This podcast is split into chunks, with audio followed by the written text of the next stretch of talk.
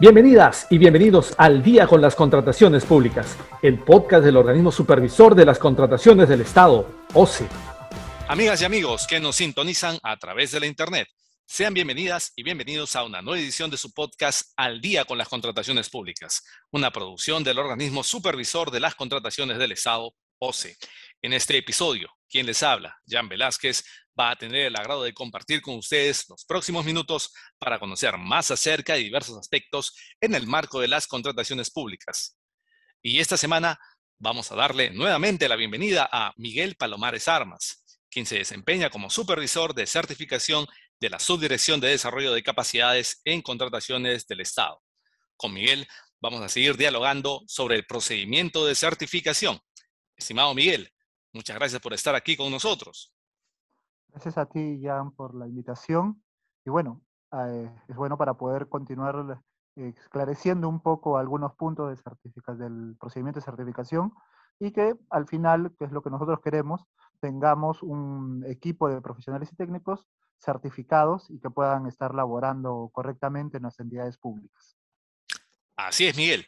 Bien, como para retomar el tema, ¿Dónde se realizan los pagos para la rendición del examen de certificación?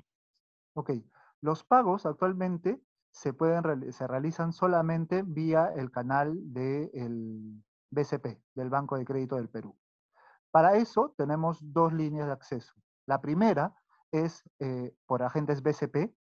Uno eh, se acerca a los agentes BCP, da el código del agente, que es en este caso es el 03988, y en ese momento, la persona le va a indicar, salen dos opciones, cuponera o pagos tupa. En este caso, se va a la opción de pagos tupa y casi la última opción, luego de todos los pagos tupa del OCE, una de las últimas opciones es el pago del examen de certificación, que el valor es de 72 soles. La otra opción, que es también siguiendo el mismo procedimiento, es vía la página web del BCP ingresa, obviamente, con su cuenta del banco y va a pago de servicios, digita OCE, ahí le va a salir también las dos opciones, cuponera o BCP o pago TUPA, va a la opción de pago TUPA y ahí le sale todo el listado de, eh, pagos que se, que se realiza del Banco TUPA y uno de los últimos, casi al final, está el pago del servicio por el examen. Es muy importante indicar en ambos tipos de pago, ya sea por agente BCP o por la página web, que le van a pedir que ponga el RUC. En este caso, uno puede poner su DNI y el sistema lo va a validar, o también puede poner su RUC, pero de persona natural. Es decir, ese RUC que tiene el 10 adelante, que tiene su DNI intermedio y también tiene al final un dígito de verificación.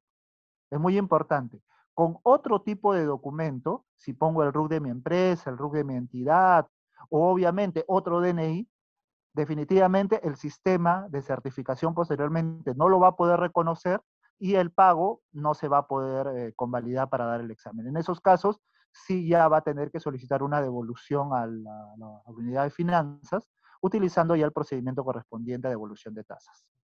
Bien, Miguel. Luego de presentar los documentos para certificarse, ¿la certificación es automática? No, no. Nosotros, y eso también está de acuerdo a TUPA, luego de que se presente el documento, nosotros tenemos 30 días hábiles para poder evaluar los documentos, evaluar los documentos correspondientes. Ahora, esta, esta evaluación eh, va llegando de, por call, o sea, va llegando el primero que va llegando, a ese vamos atendiendo. Y en algunos casos, dependiendo de las temporadas del año, podríamos llamarlo así, puede haber más cola como puede haber menos cola. Podemos a veces estar demorando una semana en la evaluación de documentos, pero si hay mucha carga de expedientes, podemos estar demorando más, más dos semanas, ¿no? Nunca hemos llegado a los 30 días hábiles. Obviamente, como es un procedimiento TUPA, eh, si nos pasamos los 30 días hábiles, definitivamente estaríamos procediendo a silencio administrativo positivo y inmediatamente la persona se certificaría. Pero no, hasta el momento no hemos llegado nunca a los 30 días hábiles de, eh, de, demora en, en, poder certificar a una persona. ¿no? O evaluar el expediente, porque en algún caso lo podemos certificar, como también en otro caso lo podemos observar. ¿no? Entonces, ese procedimiento, ese nivel, por alguna situación que, que la persona haya presentado, algún documento que haya presentado erróneamente, también podemos observarlo. Todo ese marco dura por lo menos un máximo de 30 días hábiles. Conforme. Y Miguel, ¿estos documentos que presentan los, los postulantes pueden ser observados por el OCE? Sí, como te comentaba, el evaluador del OCE de la subdirección verifica los documentos, verifica ciertos datos, ciertos datos, y de, de, de, saque, podríamos decir, lo primero que va a verificar es si el documento es legible. Como son documentos escaneados, a veces son escaneados demasiado borroso y no se distingue, no se distingue el nombre de la persona, no se distingue la entidad, no se distingue la fecha de inicio, la fecha de fin, especialmente para lo que es la experiencia laboral. Entonces, en esos casos, inmediatamente la persona observa el documento y se lo devuelve, indicando de que el documento no es legible, que por favor vuelva a escanear un documento que, que sea más válido. Y otro tipo de observación que existe es también, en el caso de, muy, es muy común ver el tema de la experiencia laboral específica, en donde se pide para el nivel básico experiencia específica en logística pública, ya sea público-privada, o para el nivel intermedio avanzado, experiencia en contrataciones públicas. Entonces, ahí si yo pongo simplemente una constancia en donde indique que, así, que soy el administrador de la empresa, eh, o, no pongo un cargo que no está relacionado al área de abastecimiento de una entidad pública, entonces ahí lo que vamos a hacer es observarle e indicarle que adjunte otro documento en donde se puedan definir exactamente las funciones que está desempeñando. ¿no? Hay algunos, algunos postulantes que presentan que trabajan en entidades públicas, pero no necesariamente trabajan en el área de logística o abastecimiento, trabajan también en áreas usuarias, pero sí desempeñan eh, acciones, funciones, como eh, en, relacionadas a la contratación pública, ¿no? Elaboración de términos de referencia eh, o situaciones específicas que están, que están indicadas en la ley, en la ley y el, el reglamento de la ley de contrataciones. Entonces, que son funciones que ellos realizan. Entonces, en ese marco esos documentos también son válidos para poder validarlo. Pero si no ponen exactamente qué funciones han relacionado, nosotros no podríamos, ¿cómo se llama?, dar fe y, aprobar ese documento, ¿no? Entonces, por eso es que se, les observa y se les da un plazo de cinco días eh, hábiles para poder, ¿cómo se llama?, para que ellos puedan levantar la observación, ¿no? Utilizando el mismo sistema de certificación. Para eso también se les envía un correo electrónico en donde se le indica exactamente las observaciones que ha tenido, ¿no?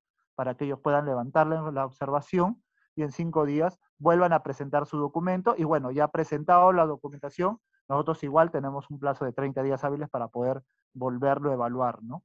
Porque de todas maneras vamos a subsanado, tenemos que verificar de todas maneras todo, todos los documentos que ha presentado nuevamente. Ahora, Miguel, explícanos, ¿cuánto tiempo se puede demorar un postulante para obtener la certificación? Ok, eh, a ver, vamos a hablar más o menos de tiempos máximos que puede tenerlo. Primero, a nivel del examen. Eh, dependiendo de la región, porque hay regiones en donde tenemos, por ejemplo, postulo hoy y en, un, en la próxima semana estoy, estoy siendo programado el examen, o en 15 días, o en algunos casos hay regiones en donde sí puede haber ya una saturación de, de demanda de exámenes, y en algunos casos se ha visto que tratamos de, se puede pasar hasta el mes. O sea, me postulo hoy y el próximo mes estoy dando examen. Entonces, en el tema del examen, sí nosotros tratamos de, eh, tratamos de dar la mayor cantidad de, de, programaciones para que puedan tenerlo, pero a veces estas se pueden llenar y una persona puede demorarse entre un mes para que se le programe su examen, ¿no? Un mes o un poco más se han visto algunos casos. Para eso es muy importante para el tema del examen, antes de postular, ver la programación que está publicada en la página web, de tal forma de que si yo veo que ya está copado ya varios meses, tenga ya con seguridad de que mi programación va a ser para un determinado mes, ¿no? En vista de que los meses próximos o el mes próximo está ya copado. Eso, eso con relación al examen.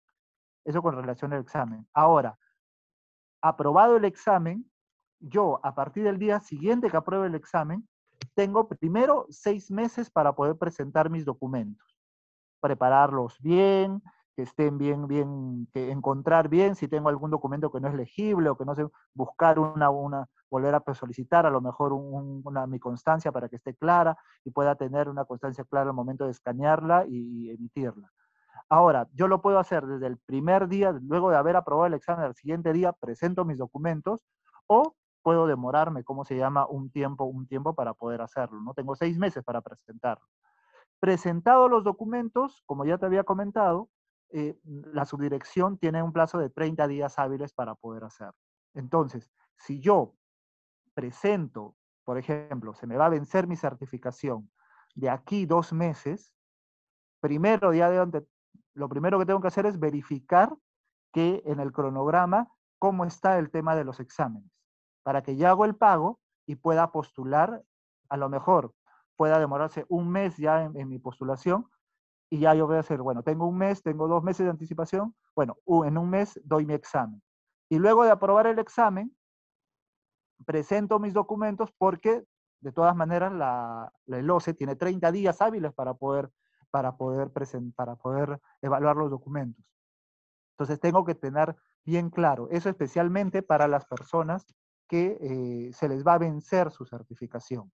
Nosotros siempre tratamos de enviar correos indicándole a las personas que eh, de aquí tres meses se te, va, se te va a vencer tu certificación. Y a veces una persona puede pensar, ah, de aquí tres meses todavía falta un montón de tiempo, pero no necesariamente es así, porque puede ser que haya, o tanto para el tema del examen en, mi zona, ya esté ya copados esos, esos, esos días, para el mes exacto, muy próximo, entonces tengo que tomarlo con anticipación y luego para la presentación de documentos, ¿no?